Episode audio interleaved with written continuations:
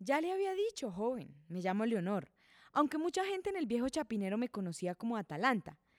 Eran las épocas en que trabajaba en mi templo mágico, el escarabajo dorado, el bello tiempo en que fuimos hippies. ¿Cómo pasan los años? No es que me las quiera dar de famosa, ni más faltaba, por supuesto que no. Aunque ahí tiene que una vez me entrevistó un reportero y mi nombre salió en la prensa y todo. Aunque eso fue hace más de 30 años. No me siento orgullosa porque no fue una noticia grata, ni mucho menos.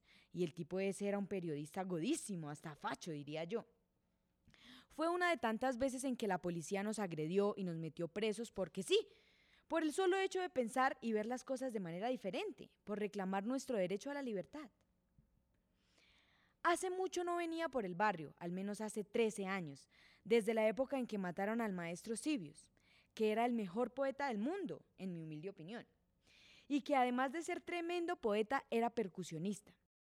Con decirle que fue uno de los fundadores del carismático conjunto Génesis con Humberto Humo Monroy, el padre del rock colombiano, quien antes, en los 60, ya había fundado la pionera banda Los Speakers y que también pasó a mejor vida, aunque no de manera tan trágica como el maestrico. ¡Ay, joven! Me tengo que bajar en la castreña, la churrería. Es deliciosa, súper tradicional. ¿La conoce? ¿No? Bueno, de todos modos no me deje olvidar. Me acuerdo que en el Parque de los Hippies tocaron además de Génesis, Siglo Cero, Los Flippers, Los Yetis, Columna de Fuego, La Sociedad del Estado, Fuente de Soda, La Banda del Marciano, La Banda de Cristal, Limón y Medio, Los Apóstoles del Morbo, entre muchas otras. ¿Qué cuál era el nombre de pila de Sibius? Se llamaba Federico Taborda. Sí, Federico, como García Lorca, y yo diría que como poeta era igual de bueno.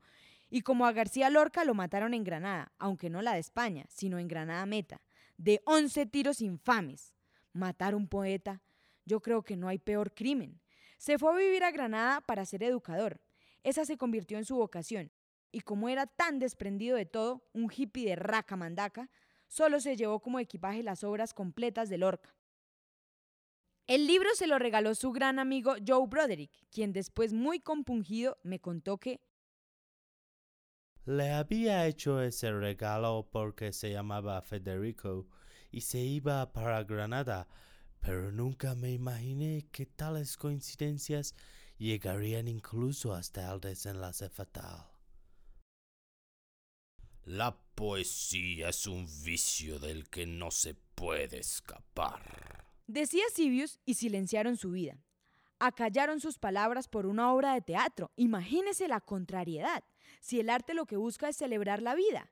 La pieza que montó Sibius representaba el funeral de Colombia, cuyo ataúd cargaban un obispo, un paramilitar, un político y un guerrillero, igualito a que pasa hoy. ¿No le parece? Es decir, lo acribillaron por decir la verdad. Me contaron que luego de la representación de la obra, Sibius recibió una elucubrada amenaza en un bar del pueblo. Un hombre se le acercó y le preguntó, a usted le gusta mirar los toros desde la barrera, ¿no? ¿Por qué me dice eso? Preguntó Sibius. Porque le advierto que se le acabaron los burladeros. Malparido. Advirtió el hombre.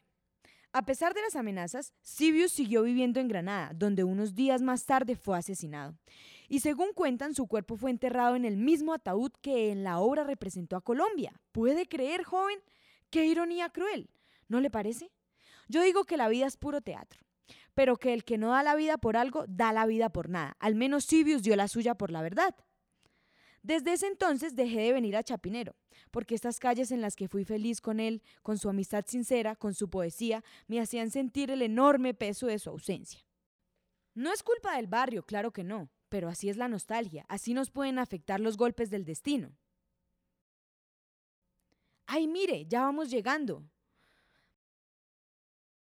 Nosotros los hippies no teníamos una postura política explícita y aún así desde aquí impulsamos muchas cosas, como el ecologismo, los derechos de la mujer, el amor libre, y se reivindicaron en muchas canciones a personajes históricamente olvidados del país, como los campesinos, los indígenas, los afrodescendientes y demás excluidos de la sociedad. Fuimos quienes dimos los primeros pasos para la consolidación de muchos otros movimientos contraculturales que se han asentado después en este barrio libertario como los punks, los skinheads, los alternativos, los homosexuales, y haga usted la cuenta. ¿Qué, ¿Qué hago aquí ahora? Vengo a encontrarme con mi hija Liliana. Así son las cosas de la vida. Ella se vino a vivir al barrio que tantos recuerdos difíciles me trae, porque consiguió un trabajo en un bar de dos ambientes, que montaron en un antiguo teatro.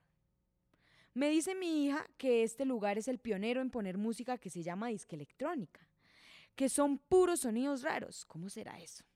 Y que los ponen a bailar y a saltar como loquitos. Imagínese, qué risa me da.